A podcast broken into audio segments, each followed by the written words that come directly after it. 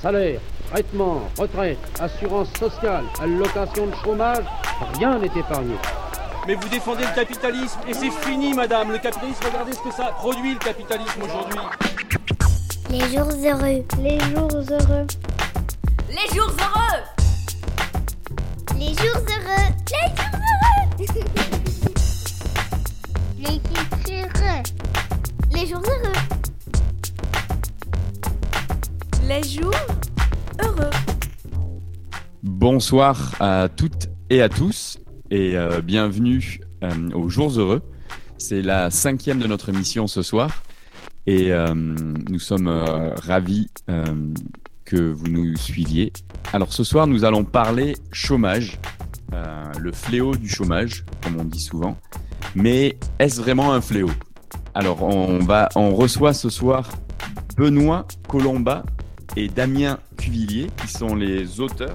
Donc Damien est le dessinateur et Benoît le, le journaliste de ce livre magistral qui s'appelle donc Le choix du chômage de Pompidou à Macron, enquête sur les racines de la violence économique.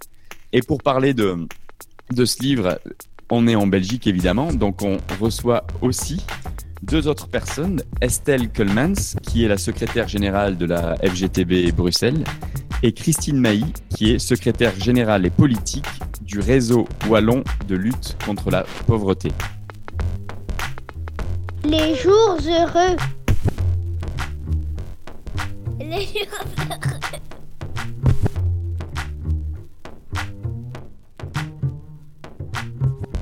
Donc, je voulais commencer par vous, Benoît et Damien, puisque, comme je le disais, vous avez euh, écrit et dessiné un livre vraiment magistral euh, qui s'appelle Le choix du chômage. C'est euh, impressionnant comme travail. Et je voulais commencer par toi, Benoît. Tu es journaliste d'investigation toi-même. J'imagine que tu avais quand même des idées avant de commencer à, à travailler sur ce livre, sur, sur ce que c'était le chômage, sur d'où venait le chômage. Je voulais savoir si cette enquête t'avait fait comprendre des choses que tu, ou t'avais t'avais appris, en tout cas des choses que tu, tu tu n'avais pas conscience avant d'avoir commencé cette enquête. Oui, euh, certainement. Bonsoir euh, tout le monde. Euh, bien sûr, c'est-à-dire que en fait, ce travail en commun avec Damien, c'est le fruit déjà moi d'un travail que j'ai initié de mon côté parce que, bah, comme tu l'as dit, dans le cadre de, mon travail d'investigation à la radio, il se trouve que de plus en plus, je suis amené à travailler sur des sujets économiques et financiers. C'est bien normal puisque c'est aujourd'hui finalement que le véritable pouvoir se, trouve. Et, donc, en creusant sur ces sujets-là, j'étais amené déjà un peu à tirer ce, fil-là de, ces questions. Mais je dirais de manière un peu parcellaire, et c'est pour ça que j'ai voulu à un moment, euh, m'est venu euh, l'envie et l'idée d'essayer de rassembler un peu euh, toutes les, pièces du, puzzle, parce que ces, questions, l'emploi, le, chômage et politique économique, on en parle, mais de manière un petit peu dispersée. Et l'idée, c'était justement d'élargir un peu la focale et de revenir aux, aux racines, aux sources réelles de, de ces grands choix, finalement, qu'on qu'on ausculte assez peu. D'ailleurs, le, le, livre commence avec Pompidou euh, et un discours euh, où il, euh, il est effaré d'apprendre qu'il y a 400 000 chômeurs en France. Eh bien, je ne vous cache pas qu'au travers des difficultés du moment, c'est le grand problème qui me préoccupe pour l'avenir.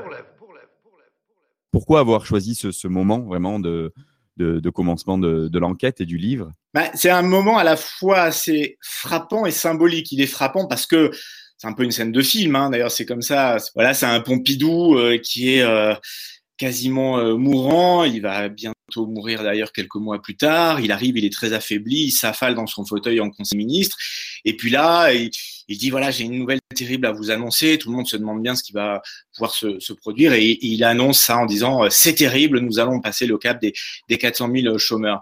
Alors c'est intéressant au-delà de, de l'anecdote parce que de ce que ça dit en fait, ça marque un moment on peut se dire que euh, voilà avoir un petit sourire un peu ironique en se disant bon 400 000 chômeurs quand on voit le nombre de chômeurs aujourd'hui c'est vrai que voilà ça ça peut paraître être une, un autre une autre dimension. Et d'un autre côté on voit que c'est le début d'une séquence historique qui, qui débute à partir de ce moment-là. Et d'ailleurs on revient sur les années Pompidou. Manière de dire bon, eh bien, à partir de maintenant, euh, il va falloir prendre un certain nombre de, décisions et de réformes pour justement officiellement euh, lutter contre le chômage. Et, donc, c'est le début de la période qu'on raconte, même si bien évidemment, avant Pompidou, il y a déjà des mouvements qui se sont produits. C'est le début d'une période.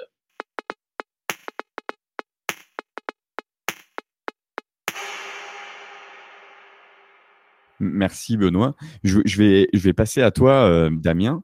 Tu es dessinateur, tu as travaillé sur de nombreuses euh, bandes dessinées là, au cours des dernières années. Vous racontez, vous, vous écrivez, vous dessinez dans le livre que euh, tu as connu le chômage, je, personnellement, mais en tout cas autour de toi, puisque si j'ai bien compris, Oui, ta oui. maman, euh, pendant des années, allait, euh, comme beaucoup de personnes, pointer à la NPE, euh, etc. Est-ce que ces, ces trois ans de, de travail et cette enquête t'ont permis d'ouvrir les yeux sur cette chose, en fait, le, le chômage dont on parle tout le temps, mais qu'on quelque part on comprend peut-être pas souvent quand ça nous arrive. Qu'est-ce que toi, toi, tu as appris euh, sur sur sur ces trois ans, en gros? Effectivement, le, point de départ, c'est euh, au moment où on se rencontre avec Benoît, il, évoque euh, cette future euh, enquête qu'il a envie de mener justement sur les, racines de la violence économique et justement de, de- des, choix économiques qui ont été faits, choix économiques et politiques, et, effectivement ce, chômage de, masse.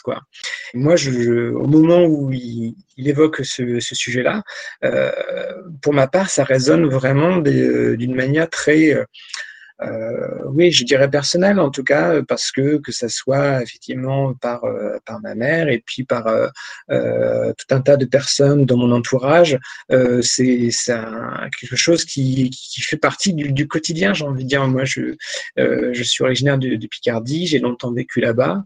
C'est un territoire qui est très très précaire. Et euh, c'est quelque chose qui est comme une sorte de, de, de fatalité, Euh, c'est-à-dire que euh, voilà, moi je suis euh, euh, né à la fin des années 80 et euh, ce que ce qu'on qu'on raconte là avec ce- le début de la, la séquence pompidolienne où effectivement on s'affole du nombre de, de chômeurs, voilà, moi j'arrive à, un- à une époque où c'est quasiment euh, c'est acquis, ça fait partie de du, du quotidien en fait. Pour les gens qui m'entourent, c'est vécu comme une sorte de, de, de fatalité, de normalité. Bon bah ça fait partie, voilà, il faut euh, si on a du travail, c'est très bien, et puis il faut surtout pas euh, remettre ça en, en question. Il faut, faut s'adapter, et puis parce que sinon il y a le chômage qui est une sorte de d'épée Damoclès euh, qui pèse au-dessus de, de, tout le monde. Et, euh, et, et, et c'est quelque chose de terrible en fait, qui, qui, qui est une, qui est un, qui est un sentiment euh, que je trouve, euh, pour ma part, assez euh, abominable, quoi. Et pour répondre à la question de savoir ce que ce que j'ai euh, c'est d'un point de vue euh, économique, c'est de me dire que voilà, il n'y a pas euh, ce qu'on raconte, c'est qu'effectivement, il n'y a pas de grandes vérités, il n'y a pas une façon de faire de l'économie, il n'y a pas une science de l'économie. L'économie, on peut en faire ce qu'on veut, on peut l'adapter, on pourrait très bien l'adapter à une vie beaucoup plus égalitaire et plus sociale. Et, finalement, j'ai une dernière petite question pour toi pour l'instant. Il y a un côté gonzo journalisme en fait dans, ce livre, puisque comme tu disais, toi et Benoît, vous êtes à l'intérieur du livre. Euh, Mhm. ce choix est, est venu d'une discussion entre Benoît et toi? C'était clair dès le début que vous vouliez être dans le livre? Comment ça, comment s'est pris cette décision en fait? Ah, dans mes souvenirs, dès le départ, c'est quelque chose qui nous a semblé euh, normal avec Benoît de, de, passer ce pacte avec le lecteur, de dire bah voilà d'où on parle, qui on est, on met en scène notre notre rencontre et on met aussi en scène notre notre enquête. hein. on met, euh, je nous ai dessiné tout au long de- du déroulé de cette, de cette investigation pendant quasiment quatre ans. Euh, voilà, une fois de plus, comme l'expliquait tout à l'heure Benoît, c'est pas un sujet qui qui tombe de nulle part. Voilà, c'est un, un sillon que lui, en tant que journaliste, il creuse depuis des, des, des années. On se doutait que, euh, effectivement, euh, ce temps de réalisation qui serait euh, assez long serait émaillé de différents événements. Alors, on n'avait pas prédit ni les gilets jaunes, euh, ni le Covid, mais euh, voilà, il se trouve que euh, tout, tout le, livre, il s'est aussi fait dans ce contexte-là. Et ça nous semblait important que le livre soit aussi une sorte de, carnet de route finalement de l'investigation.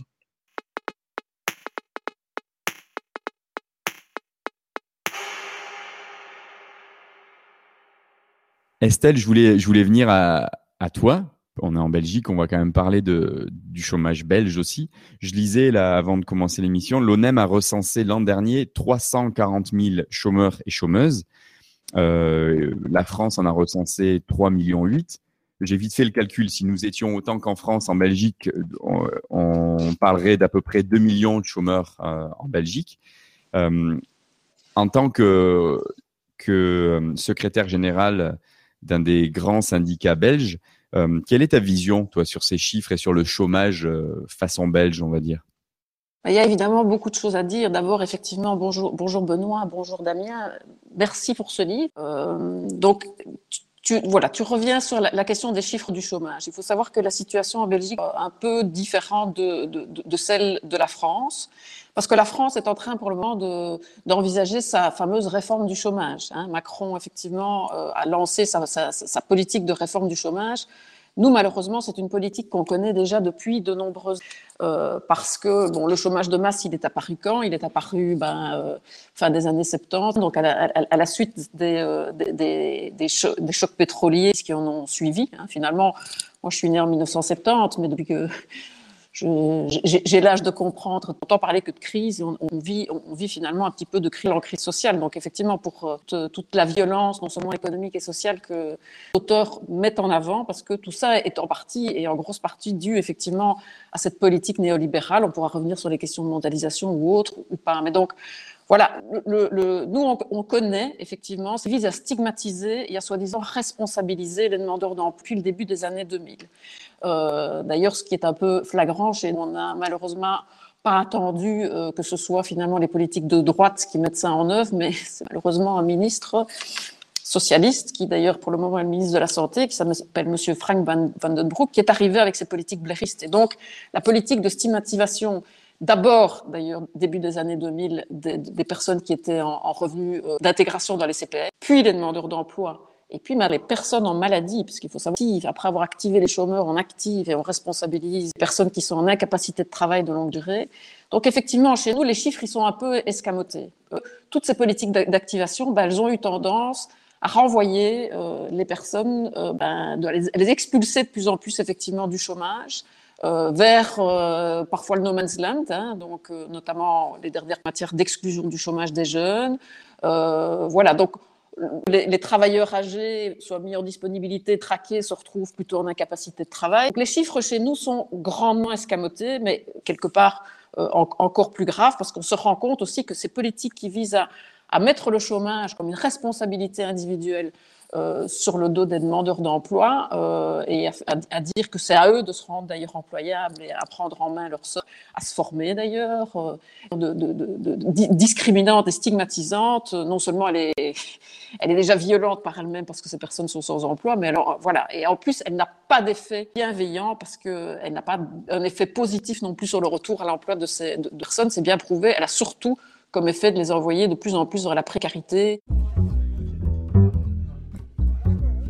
En scénario catastrophe, un taux de chômage historique de 14,6%. Le taux de chômage repart à la hausse au Le chômage devrait atteindre un niveau historique Avec un taux de chômage 15%. Grand débat consacré au chômage. Les chômeurs complets ou partiels entrent et sortent par dizaines d'un des nombreux bureaux d'allocation bruxellois. chômage de durée relativement longue. Les chômeurs indemnisés par chômage, chômage, chômage, Les chercheurs d'emploi notamment ont difficile à trouver.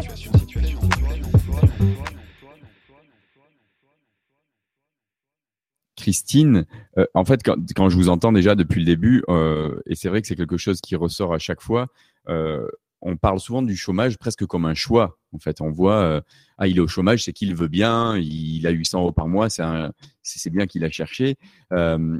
Christine, toi, tu me parlais quand, quand on préparait un peu l'émission, tu disais qu'il était important pour toi de faire le lien entre chômage et pauvreté. Peux-tu nous en dire plus à ce sujet? J'ai envie de dire qu'il faut faire un lien entre chômage et pauvreté, bah, évidemment au plan euh, du portefeuille, hein, avec euh, quoi vivent les gens lorsqu'ils sont au chômage. N'oublions pas que, et, et, Estelle vient de le dire, euh, on connaît chez nous la dégressivité des allocations de chômage, on connaît en Belgique évidemment ce foutu statut cohabitant qui fait que si deux personnes qui sont au chômage vivent ensemble, un travailleur un chômeur, les allocations seront encore plus basses. on connaît, comme on le disait, l'expulsion du droit purement et simplement. Aujourd'hui, il y a des personnes qui ne savent plus entrer dans le droit euh, lui-même du chômage. Donc forcément, euh, ça atteint euh, la vie quotidienne à travers le portefeuille, puisque les gens sombrent dans des revenus qui sont largement en dessous du seuil de pauvreté. Et si même ils étaient au seuil de pauvreté, il reste que ce seuil, au regard du coût de la vie chez nous, ne permet quand même pas de vivre dans l'aisance. Hein. ça permet tout juste de vivoter. Mais ce que ça produit aussi, c'est que quand on affaiblit les gens euh, au plan de leurs droits, euh, quand on les affaiblit au plan pécunier, et quand on les affaiblit au, plan aussi de la représentation que l'on donne d'eux-mêmes, c'est-à-dire de dire de ces personnes qui sont au chômage, euh, ben c'est qu'elles sont fainéantes, c'est qu'elles n'ont pas fait la bonne formation, c'est qu'elles s'y sont mal prises, c'est qu'elles ne se sont pas bien présentées, c'est qu'elles ne sont pas capables de se vendre, c'est qu'elles devraient être lookées. Mais ça veut dire qu'on on fait porter en fait euh, sur la personne non seulement la responsabilité de la situation dans laquelle elle est, euh, mais, mais le, le fardeau d'être celui qui est perpétuellement à côté de la plaque, parce que lui, le système serait bon et généreux, et il suffirait de faire un effort pour entrer dedans. Donc c'est destructeur au niveau financier, c'est destructeur au niveau de l'image de soi, et puis c'est destructeur aussi au niveau de euh, de comment on doit user ses forces pour vivre dans ces conditions-là. Et on use ses forces comment? D'une part, on use ses forces à s'agiter éventuellement pour trouver du travail qui n'existera pas à l'arrivée pas nécessairement. Ce que je veux dire, c'est que l'usure de l'investissement euh, à, chercher un emploi, à éventuellement se trouver bien dans une formation, dans un, un, type de contrat, et puis à se voir jeter, c'est terriblement destructeur. Par ailleurs, euh, que les gens euh, trouvent ce type d'emploi ou n'en trouvent pas, lorsqu'on vit avec trop peu d'argent, donc dans le trop peu de tout, dans le trop peu aussi de considération, dans le trop peu d'importance qu'on a dans le regard de l'autre, dans le fait qu'on n'est plus qu'une statistique considérée comme un problème par l'État, et qu'il faut faire sortir au plus vite du champ de cette statistique, par belle ou par laide, etc., eh bien, on vire pied sur soi et on vide sa propre créativité, parce qu'il faut inventer pour survivre, il faut inventer pour se chauffer, pour se loger, il faut inventer pour, pour manger, pour se soigner, etc. Euh, et donc, il faut tout le temps avoir l'esprit, en fait, disponible uniquement à la survie. Donc, c'est destructeur, c'est complètement destructeur. Moi, je trouve même que si on prenait une option libérale, c'est une erreur fondamentale parce qu'en fait, c'est en quelque sorte épuiser des gens en, leur disant euh, continuez à chercher, mais quand on épuise des gens, on épuise une collectivité, on épuise des ressources. Chaque fois qu'on épuise euh, une personnalité humaine, on épuise des ressources. Donc c'est même un mauvais calcul, sauf si, évidemment, ce calcul est au service de rentabilité euh, centralisée dans une financiarisation, bien sûr, qui enrichit les actionnaires et les mêmes, etc. Merci Christine. Et je voulais, je voulais revenir, du coup, rebondir sur ce que tu viens de dire et revenir sur, sur Benoît en fait, quand on écoute ça, on se rend compte que c'est euh, quelque part l'idée même de métier qui est, qui est remise en question. Euh, je sais pas, je sais qu'à l'école, nous, à l'époque, en France, en troisième, on avait ce conseiller d'orientation qui venait nous voir avec ses gros classeurs en nous disant qu'est-ce que tu veux faire plus tard? Dans l'idée, il valait mieux dire je veux faire du marketing, de la banque ou de la vente que euh, astronaute ou, cinéaste parce que là, ils avaient beaucoup moins de fiches. Euh, mais dans le livre, dans le voilà l'épilogue, on voit cette scène où Macron parle à un horticulteur, c'est ça, je crois, hein, qui n'a pas de travail et il lui dit mais enfin traverse la rue, il y a un restaurant là, un truc là, tu, tu peux trouver du boulot en deux jours. Dans l'hôtellerie, le café, la restauration, dans le bâtiment, il n'y a pas un endroit où je vais où me disent pas qu'ils cherchent des gens. Je traverse la rue, je vous en trouve, ils veulent simplement des gens qui sont prêts à travailler, avec les contraintes du métier. Et donc vraiment, l'idée même de métier, ce que représente un métier qui est souvent euh, 5 jours par semaine, 8 heures par jour pour les gens, et donc qui est la vie de quelqu'un, tout ça est remis en cause et on leur dit juste va travailler, va gagner du pain en gros, va gagner du, de l'argent pour, pour acheter du pain. C'est pour ça que cette scène dont tu parles, euh, on, a tenu absolument à ce qu'elle soit dans le livre. En France, elle a fait couler beaucoup d'encre, mais euh, pourquoi, euh, au-delà de, de, la scène en elle-même, c'est ce qu'elle révèle? Et, et, justement, à travers le livre, on essaye de montrer la, la profondeur de champ historique, c'est-à-dire d'où ça vient. D'où ça vient cette idéologie? C'est tout à fait juste ce qui a été dit juste avant sur cette, cette idée qu'il faut activer les chômeurs, voilà, qui doivent se mettre en mouvement. Alors d'ailleurs, on, on, montre euh, et on dessine une scène euh, beaucoup plus ancienne euh, qui date de 1979. C'est Raymond Barre qui est Premier ministre. Hein, Raymond Barre qui a, qui a un rôle très important hein, dans tous ces, ces, grands choix, donc qui a été Premier ministre, mais qui a été vice-président de la Commission européenne, qui a été quelqu'un d'important aussi dans le champ du néolibéralisme. Peut-être on, on, y reviendra parce que derrière, encore une fois, il y a une idéologie qui est bien précise, qui assigne un rôle bien précis à l'État. L'État est pour servir le marché. C'est le droit privé qui doit être euh, pré, Et, euh, et, en fait, par rapport à cette question donc de l'activation des, des chômeurs, c'est une manière aussi de tout réduire à l'individu et justement euh, de, de faire fi de, des choix réels qui ont été euh, pris et, de déconnecter finalement ces, grands choix des, conséquences que ça peut avoir sur l'emploi. C'est ça justement qui nous a intéressé avec Damien, c'est de voir, on a d'un côté un discours qui est de dire, voilà, nous mettons tout en, tous les moyens sont déployés pour aller vers le plein emploi et on voit la, marée du chômage qui monte. Et, et, quand on regarde dans le détail, on voit justement que ces choix, ils ont été faits euh, concernant euh, les banques, concernant la monnaie, concernant l'investissement.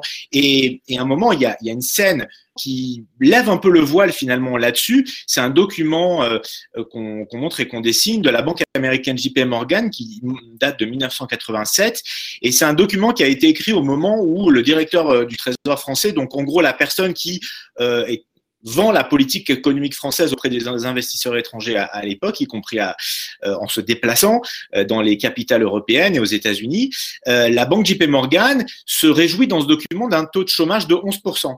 Alors, ça peut paraître très cynique, mais en fait, ça revient à ce qu'on disait tout à l'heure. C'est-à-dire que c'est une manière de dire, voilà, avec un taux de chômage important, ça permet de, de mettre le couvercle sur les, contestations, euh, les, demandes de, hausse de, de, salaire, par exemple, et euh, ça maintient ce halo aussi, euh, pas seulement de chômage, mais d'emploi précaire.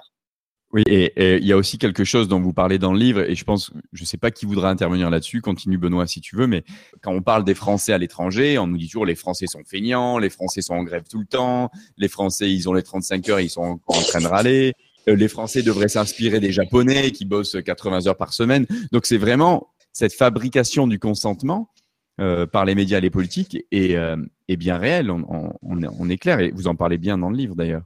Oui, euh, et encore une fois, elle vient de loin parce que c'est quelque chose qui a été euh, pensé. Hein, les, euh, le, le, mouvement néolibéral euh, qui, qui, a été travaillé, documenté par, par de nombreuses personnes. Certaines sont dans le livre. Je pense par exemple à la philosophe Barbara Stiegler. Euh, c'est vraiment des gens qui ont un, un, projet et qui prennent ce projet au sérieux et qui auront, euh, au, au, lendemain de la deuxième guerre mondiale, qui sont dans une position un peu délicate parce que c'est le moment où l'État-providence revient au premier plan. Mais depuis les années 30, ils se rendent rencontrent, ils discutent, et des gens comme Friedrich Hayek ou euh, Walter Lippmann euh, sont des gens qui ont théorisé le fait qu'effectivement il y avait une bataille des idées et qui fait euh, imposer leurs idées à travers, alors ils appellent ça par exemple des brocanteurs d'idées, donc ce sont les journalistes et tous les tous les relais médiatiques, et la fabrication du consentement c'est quelque chose qui a été théorisé aussi par par Walter Lippmann, et donc tout ça va, donc il faut des relais, et on montre dans, dans le livre bah, tout un écosystème médiatique qui va se mettre en place, alors notamment dans les années 80 parce que il a été dit tout à l'heure qu'en Belgique, le, le, rôle joué par les socialistes, ben, en France, euh, il se trouve que euh, les, socialistes ont, joué un rôle crucial dans, ces grands, dans ces grands choix, dans le prolongement justement de ce qui avait été fait dans la période de Bar-Giscard, euh, hormis les premiers mois après la victoire de François Mitterrand en 1980 avec une politique de, relance plutôt keynésienne, effectivement, parce que voilà, il y avait un rapport de force et un électorat qui donnait des gages à un électorat, il y avait un, programme commun, un accord entre les, les, socialistes et les communistes à l'époque, mais très vite, en fait, de, de l'aveu même hein, de, ceux qui ont participé à cette décision, le, ce qu'on appelait en France le tournant de la rigueur a été pris avec, euh, ben, encore une fois, voilà, ces, grands choix de stabilité monétaire, euh, au, nom de, la construction européenne, de, mise sur les marchés financiers euh, de, la dette, de, financiarisation de, l'économie. Mais on est dans ce grand mouvement comme ça, effectivement, qui, vient du monde anglo-saxon. Et, voilà. Et, les socialistes ne, ne subissent pas en France passivement ce mouvement. Euh, ils sont, et on met des, visages et des noms, ils sont des, ce sont des acteurs euh, qui sont euh, actifs, qui ont un rôle actif dans ce grand mouvement.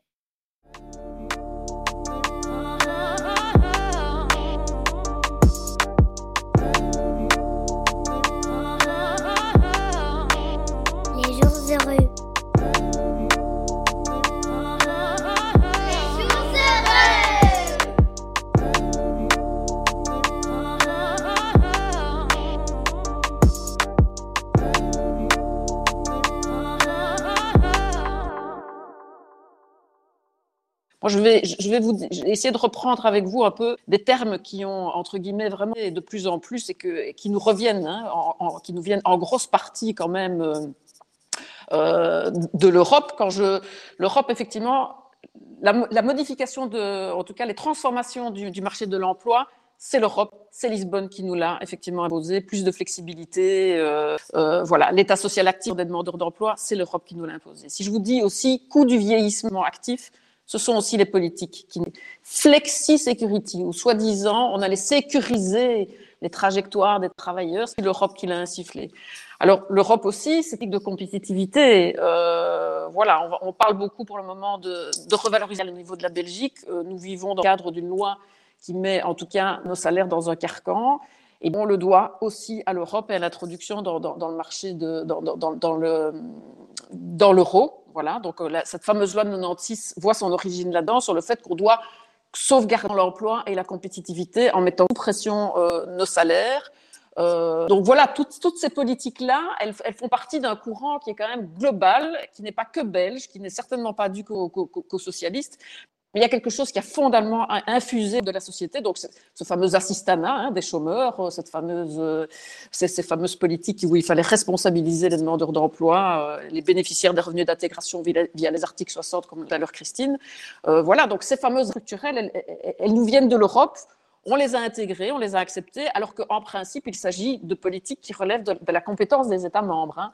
Euh, voilà, on, parle du carcan budgétaire aussi, euh, dans lequel on, nous a mis avec le, le, les pactes de stabilité. Donc, euh, tout ça vraiment fait, par, fait partie d'un tout. Je ne sais pas si. Euh, et, malheureusement, effectivement, on va dire la social-démocratie a, voté, en tout cas n'a pas voté contre les pactes de stabilité, euh, même au niveau européen, n'a pas effectivement été complètement à l'encontre de, ces politiques euh, qui ont euh, transformé vraiment très très fort et précarisé les conditions de travail, introduit cette flexibilité, remis en question même les, régimes de pension hein, de plus en plus, que c'est impayable, qu'on n'y arrivera pas, alors que tout ça, c'est faux, ce sont juste des choix de société.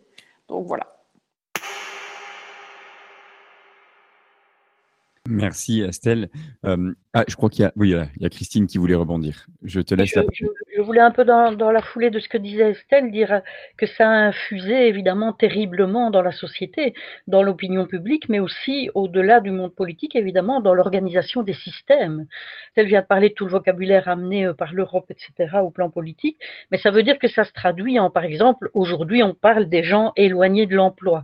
Moi, je pense qu'il n'y a pas, euh, c'est pas les gens qui sont éloignés de l'emploi, c'est l'emploi qui s'est éloigné des gens euh, au fil des années, et pour des raisons qu'on vient d'évoquer, que ce soit le néolibéralisme, les évolutions, etc. Mais ça change tout si on se dit que c'est l'emploi qui s'est éloigné des gens, parce qu'alors on commence à penser autrement. Dès lors qu'on dit que c'est les gens qui sont éloignés de l'emploi, c'est eux qui n'ont pas su rentrer dans la bonne filière, la bonne direction, les évolutions, les ta. Euh, on parle aujourd'hui de gens inemployables. Et donc, à la positive, on va dire, il y a des employables.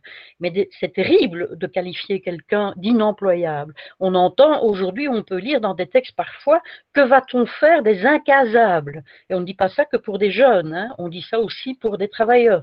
Et donc aujourd'hui, il y en a même qui imaginent qu'on pourrait créer une, catégorie qui recevrait une somme d'argent pour ne plus être rien en fait, ni malade, ni au travail, ni chômeur, ni donc voilà, des, euh, devenus les excédentaires ultimes aujourd'hui, non seulement euh, les chômeurs et chômeuses, parce que beaucoup de femmes hein, là derrière aussi euh, sont euh, victimes de tout ça, euh, mais elles doivent porter ce fardeau euh, d'être les éloignés de l'emploi, les ceci, les cela, euh, etc., euh, les excédentaires.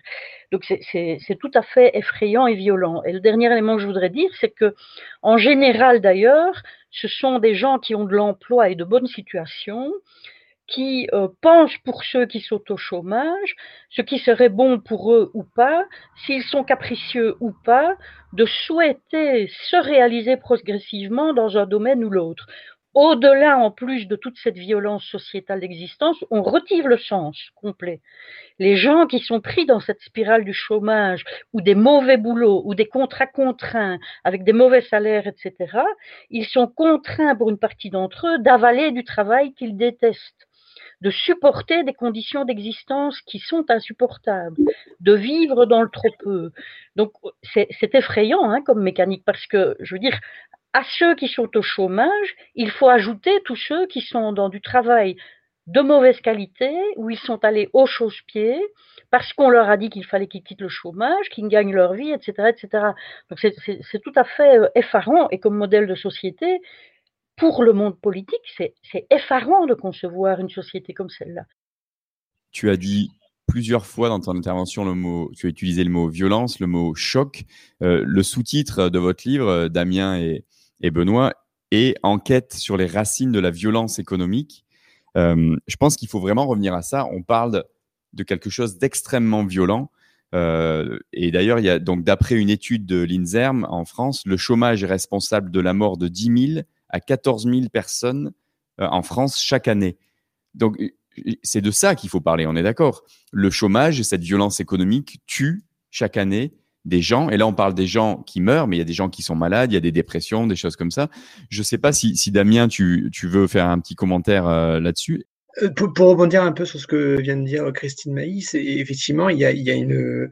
ce, qui, ce qui est terrible, c'est cette, justement cette euh, c'est euh, ce poids qui repose sur, le, sur les, les, gens qui sont en situation précaire, euh, qui est déjà d'être dans une, comme je disais tout à l'heure, moi je ressens vraiment, en tout cas pour les gens que, que je peux connaître, une sorte de fatalité. Il faut s'adapter, euh, c'est normal.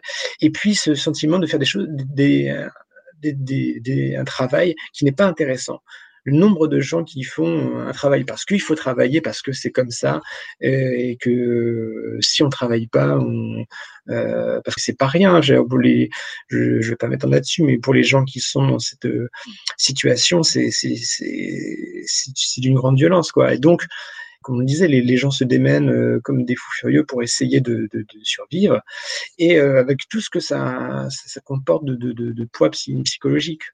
Et la violence, elle est aussi, euh, moi, ce que, j'ai trouvé assez, assez terrible euh, dans, le, dans le cas de certaines personnes qu'on a rencontrées, qui étaient notamment des, des, hauts fonctionnaires ou des gens qui ont travaillé, en tout cas dans ces, vraiment ces rouages politiques et économiques, c'est que, bon, c'est voilà, c'est derrière ça, il y, a, vraiment une idéologie. Euh, cette idéologie, elle, elle a construit aussi un, un récit, un imaginaire qui est euh, qu'on devrait tous euh, être des, bêtes de compétition, il faudrait tous euh, que l'on soit euh, dans cette idée de, croître plus toujours encore.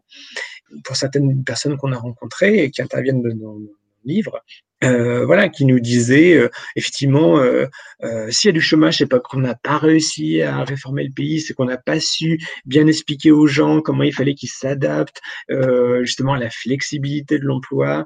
bon, il y a du chômage, mais bon, c'est pas grave. Et de toute manière, heureusement, l'État a prévu des bagages euh, sociaux, c'est-à-dire des, minima sociales, et c'est très bien comme ça. Mais la vraie violence, c'est que quand ces gens-là disent ça, c'est qu'ils n'ont absolument aucune idée de ce que ça peut être de vivre avec 500 euh, euros par mois, ce qui est, ce qui est le RSA en, France. Et ça, là, moi, je trouve ça, euh, je trouve ça une grande violence. Est-ce que ces gens que vous avez interviewés durant ces trois ans d'enquête, est-ce que vous avez pu des fois les, les, pousser un peu dans leur retranchement, leur dire leur faire prendre conscience que leur choix euh, économique, et euh, on n'a pas parlé de ça aussi, mais c'est quelque chose où on va vers la, croissance à tout prix. En fait, ça, ça aussi, c'est un problème, ce, cette croissance qu'il faut continuer, continuer, continuer. Euh, est-ce que vous avez pu les mettre un peu devant leur, même leur contradiction leur mais vous, vous, avez conscience que vos choix euh, que vous annoncez parfois comme parce que tous les politiques annoncent à un moment nous allons la guerre contre le chômage est lancée, alors que dans leur choix, ils font quelque part le contraire. Est-ce que ça, vous avez pu des fois les titiller un petit peu ou, vous sentiez qu'ils n'étaient pas trop concernés par, par ça? Ça faisait partie de, notre projet. C'est-à-dire que c'était l'idée justement aussi de, de, les confronter, de, les confronter à leurs propres choix et à leurs conséquences, qui n'est pas forcément euh, tout le temps fait. Euh, l'idée, c'était de, dire, de recueillir leur vérité aussi, de, donner leur témoignage, mais de les confronter aussi à, à ces grands choix. Euh, je dirais qu'il y y a deux types euh, d'attitudes. Euh, globalement, l'attitude la plus partagée, euh, c'est de dire encore une fois, bah oui, mais on assume, on pouvait pas faire autrement, euh, et si on avait fait autrement, ça aurait été, l'État aurait été en faillite, on aurait dû aller mendier au FMI, on se serait retrouvé comme le, au Venezuela, etc. Bon, bref.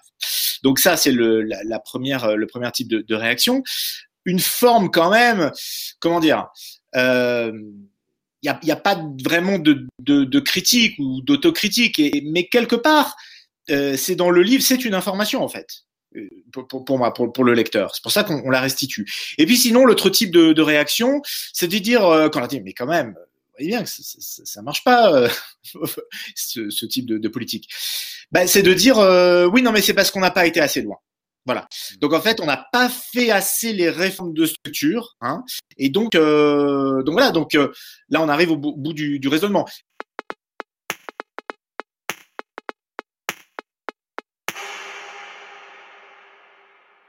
Est-ce que une dizaine de personnes, ou en, en ce qui concerne l'Union européenne, c'était ce qu'on appelait le Eurogroup, euh, qui ne sont élus par personne et qui prennent des décisions qui vont toucher des millions et des millions d'autres euh, d'autres personnes? Estelle, je vois que tu, tu hoches la tête. Je ne sais pas si tu veux, tu veux ou oui. Écoute, parce qu'il y a effectivement une réflexion qu'on n'a pas qu'on n'a pas encore abordée, parce que effectivement, c'est l'économie. Est-ce qu'on doit être dans l'économie au service de la politique et de l'humain ou l'inverse? On, voit bien qu'effectivement les processus ont déraillé ici euh, que la Commission européenne est aux manettes de beaucoup de choses. Qui, sont, qui est la Commission européenne sont effectivement pas des gens démocratiquement élus. Autre aspect qu'on n'aborde pas ici, c'est la question des lobbies ils existent partout, à, tous les niveaux d'ailleurs. Donc voilà, c'est, je pense qu'on est dans un jeu euh, où effectivement le pouvoir économique, comme, tu le, comme, on le dit, bah, a infiltré aussi tous les niveaux du pouvoir et tous les, niveaux de la politique. il faut savoir par exemple, mon homologue hein, au Conseil économique bruxellois, mon homologue, de l'UCM, de l'Union des classes moyennes, qui représente donc les indépendants, se fait elle-même appeler, son, son, son métier c'est lobbyiste. Voilà. Je suis euh, dans, la concertation sociale, je suis d'abord, je représente les travailleurs, je je suis pas lobbyiste, je suis d'abord syndicaliste. Enfin voilà, c'est quand même un peu dingue dire qu'effectivement on est, dans un jeu, dans un jeu de dupe. Euh, et en plus, l'autre aspect évidemment qui n'est pas à, négliger. Donc quel, est le problème? Pourquoi est-ce qu'effectivement on doit identifier la fin des années 70, surtout la fin des années 80 en tout cas, comme un grand grand virage? Mais c'est la chose, c'est le fait qu'il n'y ait plus de contre-pouvoir, c'est le fait que quelque part il y, y a Tina, il n'y a plus d'autres alternatives. On ne peut plus rêver à un autre modèle. Il n'y a plus finalement que celui-là, ce, ce, ce, modèle euh, capitaliste, euh, néolibéraliste, euh, qui est le seul qu'on qu propose encore à l'échelle planétaire, enfin, à, à, quelques exceptions. Et donc, voilà, c'est comme si effectivement, il n'y avait plus d'autres alternatives. Et dernier élément, euh, c'est l'attaque qui est faite à tous les contre-pouvoirs. Euh, il suffit de voir en Belgique comment on attaque de plus en plus les corps intermédiaires, les organisations syndicales, donc tous ceux qui, à un moment donné, peuvent essayer de contrer ce grand mouvement, euh, comme, comme, comme, il est dit, de, que, certains, effectivement, dans, un cabinet très secret, via des lobbies et autres, euh, euh mettent en place. Donc il y a un vrai problème global, puisque je parlais tout à l'heure d'infuser et d'infiltrer. Tout ça a été très très bien pensé, comme voilà par, par certains grands penseurs néolibéraux, et malheureusement ont quand même vraiment réussi à infiltrer euh, même, enfin, je veux dire, la société. Il faut savoir que les chômeurs, chez nous, ils ne sont plus appelés demandeurs d'emploi, ils sont appelés chercheurs d'emploi. Donc même chez Actiris, cette terminologie est inscrite, donc ce sont des gens qui doivent chercher. Donc voilà, on est vraiment dans un, dans un jeu où, on essaie vraiment de fragiliser euh, aussi tous les corps intermédiaires et tous les contre-pouvoirs.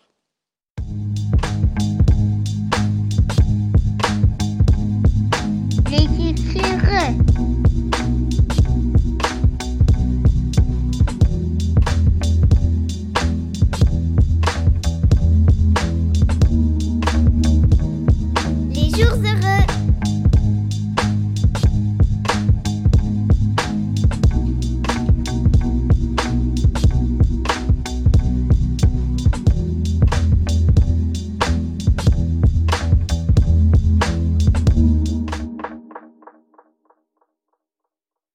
Merci Estelle. On parlait de, du coup, on, parlait un peu de ça depuis le début quand même, hein, le, type de société dans laquelle on veut vivre, euh, le type de modèle économique dans lequel on veut vivre, parce qu'on parle du chômage, etc. Mais quel, tu disais encore une fois, Estelle, tu parlais de Tina, there's no alternative, mais il y en a bien une. On avait un débat, euh, il y en a bien. Dire, ça existe. Faut juste. On avait un débat il y a quelques semaines sur l'écosocialisme, par exemple. Euh, mais voilà, je vais. Du coup, à part si quelqu'un veut réagir vraiment là-dessus, Juste la, la, la vision, euh, effectivement, euh, la, ouais, juste, juste la vision, effectivement, aussi euh, économique euh, euh, qui, qui, qui, qui, est latente depuis quand même quelques décennies. C'est euh, quand même que, bah, effectivement, le, le les, les, services publics, c'est quelque chose de lourd, c'est contraignant, et puis il faut payer des, des impôts, c'est très très cher. Ça, pareil, c'est une lourdeur pour les entreprises, pour et du coup pour l'emploi. Donc effectivement je veux dire, euh, quelques semaines, quelques jours avant la, crise du, Covid, on était encore à fermer des, des, des lits dans les hôpitaux et même des hôpitaux entiers. Et, et puis, d'un seul coup, effectivement, ces gens-là deviennent des héros, mais bon pas si longtemps que ça, quoi. Et de toute manière, là, on le voit bien, on, l'évoquait tout à l'heure euh, au début du, débat, mais euh, on est en train, en ce moment, il y a une, réforme de, de, de l'assurance chômage euh, en France et qui va être, qui va être un désastre. Merci Damien. Et je vois qu'il y a Benoît qui veut parler aussi. En ce moment, il y a une réforme de, de l'assurance chômage qui, euh, qui fait beaucoup parler euh, d'elle et qui ne va pas du tout dans, dans ce sens-là. C'est-à-dire c'est une, une réforme qui, euh, de l'aveu même hein, de, de l'UNEDIC, donc c'est-à-dire l'organisme paritaire qui gère l'assurance chômage en France, euh, qui dit que ça va cariser plus d'un million de, personnes qui vont en moyenne toucher 17% de, moins d'allocation chômage, avec un, recalcul en fait qui, qui intégrera les, les, les périodes de, durant lesquelles les personnes ne, travailleront pas, et, donc ça va avoir des conséquences euh, sociales euh, très très importantes. Et, d'ailleurs, bon, il y a toute une bataille en ce moment en France parce qu'il y a le Conseil d'État qui a été saisi, y compris par euh, par les syndicats, le gouvernement qui dit qu'il va sa copie, mais on voit bien qu'on est toujours dans dans cette même logique finalement, qui donne l'impression de d'être plus contre les chômeurs que contre le chômage, d'une certaine manière. Et donc, j'en reviens encore à cette idée-là, c'est-à-dire de ça, ne changera pas fondamentalement tant que l'État n'aura pas un rôle différent de celui qu'il a aujourd'hui. Encore une fois, tout à l'heure, on parlait, et à juste raison, du rôle des lobbies, mais euh, moi qui enquêtais, par exemple, sur le, euh, le pantouflage bancaire, les allers-retours entre la banque et euh, les, les, grands groupes bancaires et, et euh, le problème, c'est euh, quel, qui on sert? Est-ce qu'on sert l'intérêt général ou pas? C'est-à-dire qu'il y a quelque part, aujourd'hui, il y a presque plus besoin de faire du lobbying, en fait. Et, et donc, tant qu'on n'assignera pas un autre rôle à l'État, les choix qui sont faits, en fait, c'est cette idée-là, c'est de dire que les choix qui sont faits, en fait, ils servent les intérêts de euh, certaines catégories sociales de la population. En l'occurrence, bah, ces dernières années, c'était plutôt la catégorie de ceux qui avaient déjà de l'argent et des épargnants. Quoi. Tous ces grands arbitrages qui ont, été faits, ils ont été faits euh, euh, en fonction de, de cela. Et, et, on voit aussi, au regard de l'histoire, on le montre dans, le, dans notre livre aussi avec Damien, que on revient par exemple sur la période de Roosevelt. Euh, bon, qui, euh, quand il prend le pouvoir, Roosevelt est quand même pas quelqu'un qui veut renverser la table. Bah, en 1936, il fait un discours avant de quitter le pouvoir dans lequel il dit euh, qu'il faut lutter contre l'argent organisé comme le crime organisé. Bon, voilà, et, il s'en donne les moyens derrière. Par rapport à, la, Belgique, en fait, et par rapport à, ce type de, de commentaire que vient de faire Benoît, est-ce que, est-ce que, bah en fait, tu, tu parlais, toi, Estelle, de, tu disais que maintenant c'est l'Union européenne, donc toutes ces décisions-là.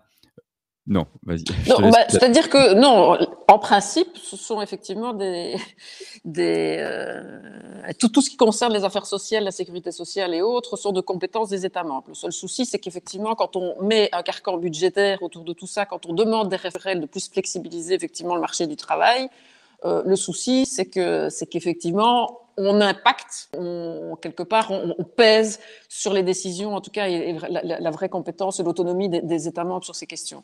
Un des gros, gros soucis qu'on qu qu a vu ces dernières années, effectivement, c'est les précarisations de, de, de, type d'emploi, hein, c'est-à-dire que, voilà, on, est on a évolué d'un emploi à durée indéterminée, euh, à temps plein, de plus en plus euh, vers des emplois beaucoup plus précaires, à durée déterminée, l'intérim. Euh alors, bon, il paraît que maintenant, ce serait un choix, hein, je veux dire, cette flexibilité des travailleurs.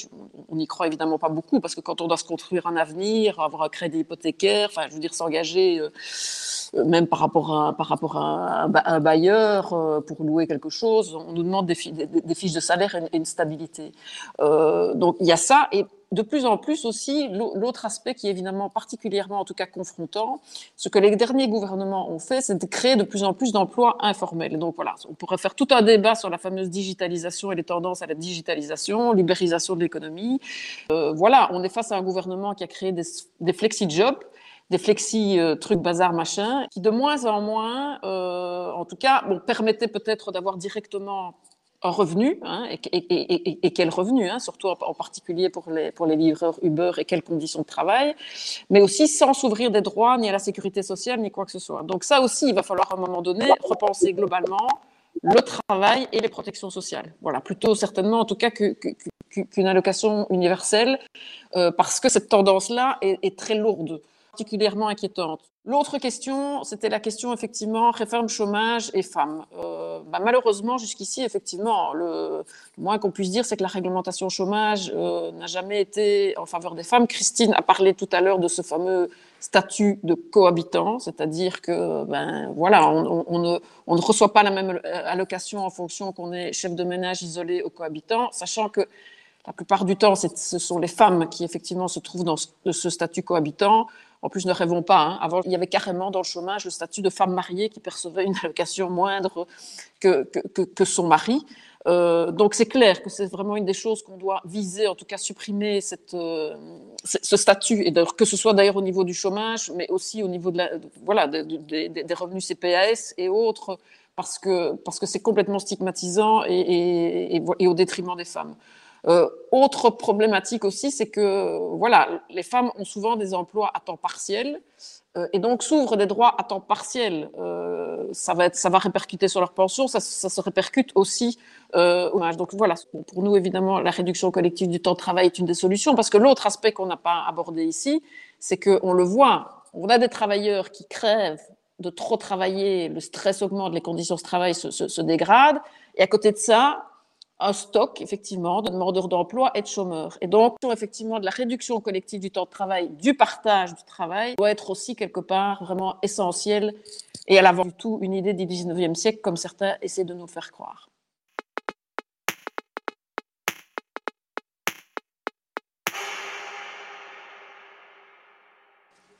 Je crois que Christine veut intervenir. Oui, ce que je voulais dire aussi euh, dans, dans, la continuité de ce que dit euh, Estelle, on est aussi euh, dans un moment sociétal où on est face aux enjeux climatiques, environnementaux et de biodiversité énormes qui permettent aussi de, de remodeler une partie de perspective en fait d'emploi. En plus, je trouve euh, souvent souhaité, moi j'entends beaucoup de gens autour de moi, et il faut des niveaux en fait de qualification et de formation extrêmement différents pour travailler sur tous ces champs-là, que ce soit aussi euh, la mobilité, que ce soit une alimentation de qualité dans la proximité, la reconquête des, des terres, la production, la transformation, etc.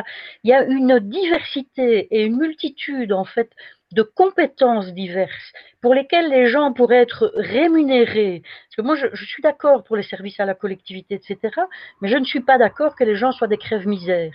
Moi, je ne suis pas d'accord que le producteur de fromage crève de misère parce qu'il décide de produire local et tout ça, il doit gagner sa vie, comme je ne suis pas d'accord que si euh, on peut faire de l'entraide et du lien social dans, dans sa collectivité, on va pas le faire moins bien parce qu'on est rémunéré.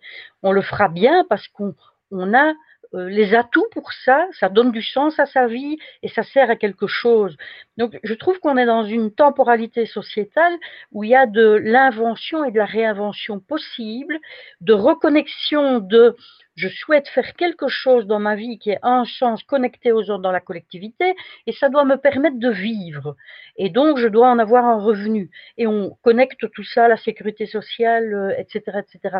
Donc, je, je trouve qu'on est dans un moment sociétal où il y a du basculement qui pourra avoir lieu, mais le basculement, il n'aura lieu que si on décontamine, j'ai envie de dire, euh, une grande partie de la classe politique, et il faut le dire à regret, une grande partie de la classe politique de gauche aussi, hein, dans notre pays, comme en France, qui est pétri, qui a vendu son âme, je veux dire, aux, idées du néolibéralisme, en ayant l'impression que tout ce qui est de l'ordre de la solidarité, du collectif et du faire ensemble, c'est mauvais c'est mauvais et ça serait perdu, etc., etc. Ou alors on doit le faire, mais encore de façon minimaliste, quoi. Faut quand même essayer de voir si on ne peut pas passer à côté chaque fois qu'on peut.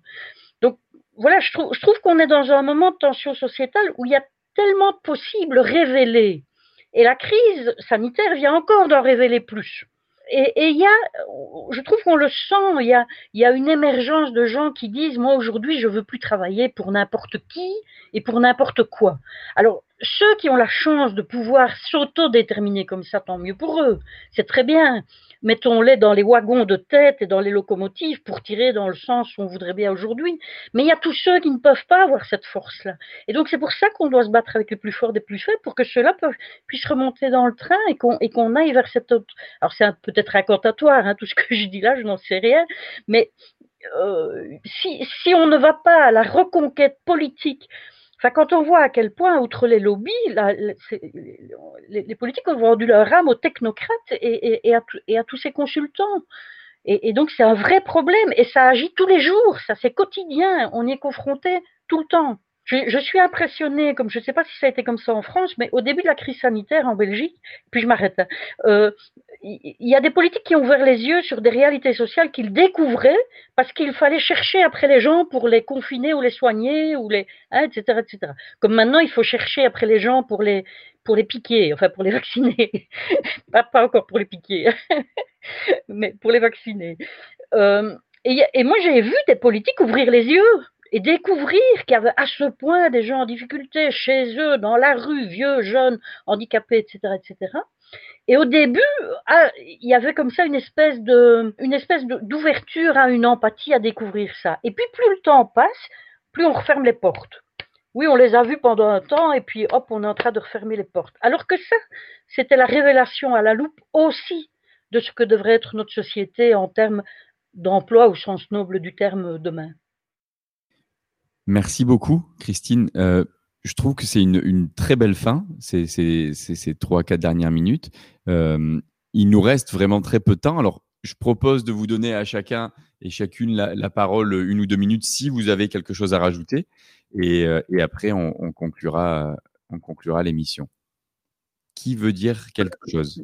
Je, je, je, Juste pour euh, rebondir sur ce que euh, ce qui vient d'être d'être dit, euh, effectivement, je pense que le, le, le, le combat, en tout cas politique et intellectuel, à, à, mener là dans dans les temps à venir, il est vraiment de, de clairement réinventer les, les, les imaginaires, c'est-à-dire que aussi de d'arrêter de, effectivement de, de, la compétition à tout prix comme euh, effectivement euh, un objectif de, vie euh, qui serait l'idéal de vie, de voir effectivement l'État comme et le euh, le, la, la, la, mise en, en, commun comme quelque chose de, de, de lourd, quelque chose euh, de effectivement qui est euh, euh qui va contre euh, le, la, la, compétition, enfin même le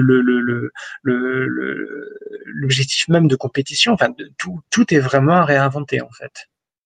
Merci Damien. Estelle ou Benoît, je vous laisse une petite minute pour conclure chacun.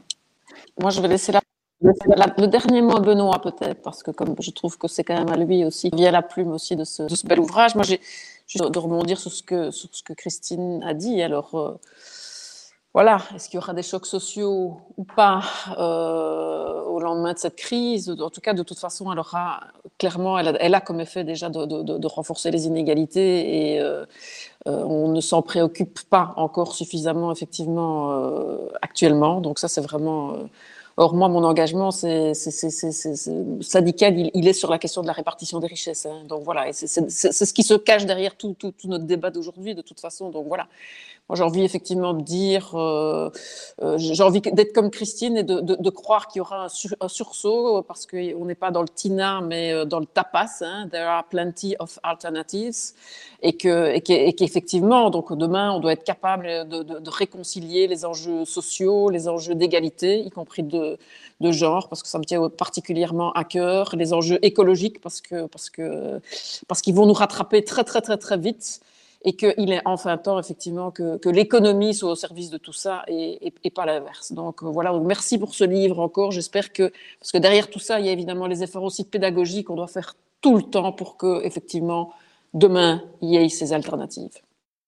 Merci Estelle. On va retenir ça en tout cas ce soir. On n'est pas dans le tina, on est dans le tapas.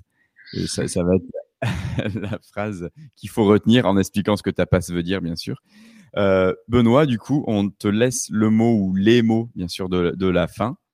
Oui, bah, deux, deux, commentaires euh, rapides pour euh, rebondir sur tout ce qui vient d'être dit. premièrement, pour dire que autant je crois à l'effet de révélation autour de, de cette crise du coronavirus, un effet révélateur qui montre justement les conséquences des politiques dont on parle depuis le, début de, cette émission. moi, j'ai pas mal enquêté en France sur la polémique autour des masques qui, qui, qui manquaient cruellement au début de, la crise. conséquences, voilà, des grands choix de désindustrialisation, etc., et de grands choix néolibéraux qui ont été faits ces dernières années. Euh, on se retrouve dans un pays comme la France euh, sans masque, euh, pour même pas protéger d'abord le, personnel hospitalier. Et en France récemment, on a parlé de supprimer l'ENA, donc on a annoncé la suppression de l'ENA, donc l'école de formation des élites françaises. Mais bon, euh, si euh, il y a toujours le même enseignement euh, dans la structure qui va succéder à, à l'ENA, euh, le, le, le, la même formation de néolibérale, ça, ça ne changera pas euh, grand-chose. Donc, euh, autant il y a un effet de révélation, autant il n'y a pas forcément un effet de transformation automatique. C'est-à-dire que la crise en elle-même ne va pas sécréter forcément une transformation. Et en même temps, ce qu'on explique dans notre livre, c'est que tout est ouvert. L'histoire n'est jamais écrite à l'avance. Et ce que je veux dire pour terminer, c'est justement peut-être reprendre le mot de, de Romaric Godin qu'on voit à la fin de notre livre, qui est un, un des meilleurs spécialistes français, c'est un journaliste qui travaille à Mediapart, euh, des meilleurs spécialistes du néolibéralisme. Il a écrit un livre qui s'appelle La guerre sociale, qui est très intéressant. Et ce qu'explique euh, Romaric Godin, il, il explique qu'en fait, il faut, il faut une grande bifurcation, en fait. Euh, que euh, l'État euh, doit d'abord s'occuper de ce qui est important pour la société, il ne doit pas sous-traiter la question de l'emploi au privé, euh, il peut tout à fait faire autrement, mais que cette grande bifurcation, bah, elle, ne, elle ne va pas de soi. Si la société n'en veut pas à un moment, elle, elle n'adviendra pas. Euh, tout ça passe par un rapport de force sociale, syndicale et politique. Merci beaucoup, Benoît. Euh, c'est l'heure de nous quitter. Euh, un jour, on va le refaire en présentiel. Euh, ça sera encore plus sympa. On va croiser les doigts, comme le fait Estelle. Donc, je voulais vraiment à toutes et à tous ce soir vous dire merci. Donc, merci Christine, merci. Estelle, merci Damien, merci Benoît. Je rappelle juste ce livre vraiment qui est assez magistral, hein, qui s'appelle Le choix du chômage et qui est sorti. Je, donc, vous pouvez le trouver dans, les, euh, dans toutes les bonnes librairies euh, de France et d'ailleurs. Cette émission, qu'elle fait partie de notre émission maintenant euh, bimensuelle qui s'appelle Les Jours Heureux. Donc voilà, merci beaucoup, merci à toutes et à tous de nous avoir suivis, merci pour vos questions et euh, à très bientôt. Bonne soirée et bon appétit si vous n'avez pas encore mangé. Merci beaucoup, au revoir. Merci, au revoir. Merci, Au revoir. Les jours heureux.